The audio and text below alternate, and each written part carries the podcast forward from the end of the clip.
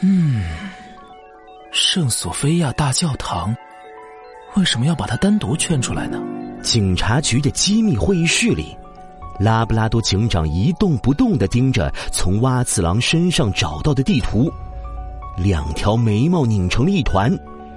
地图上，圣索菲亚大教堂被粗粗的记号笔圈了出来。哎呦呦，拉布拉多警长，别想了！柯警察长不是去联系圣索菲亚大教堂了吗？很快我们就有消息啦！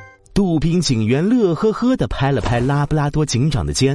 喔，说的也是，那我们就等柯警察长的消息。这太过分了，太过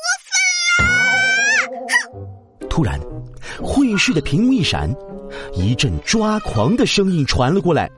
原来是柯基警察长出现在屏幕里，一脸疑惑的指着自己：“拉布拉多警长，我像土豆吗？”“呃，土豆。”柯警察长，发生什么事了？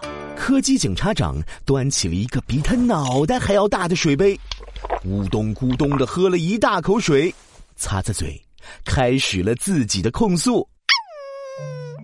情报显示，圣索菲亚大教堂已经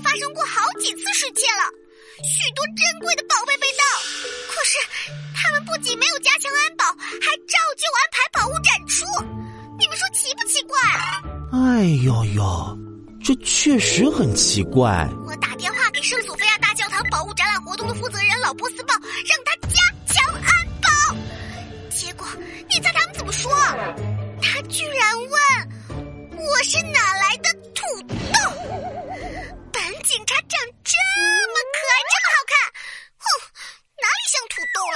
多次失窃却没有加强安保。还有这圈出来的地图，拉布拉多警长摸了摸下巴，怎么想都不对劲。看来我得去趟土耳其了。没错，必须去。柯基按下按钮，拉布拉多警长的超智能手表上突然闪过一行行字母，手表荧幕上一个全新的图标出现了。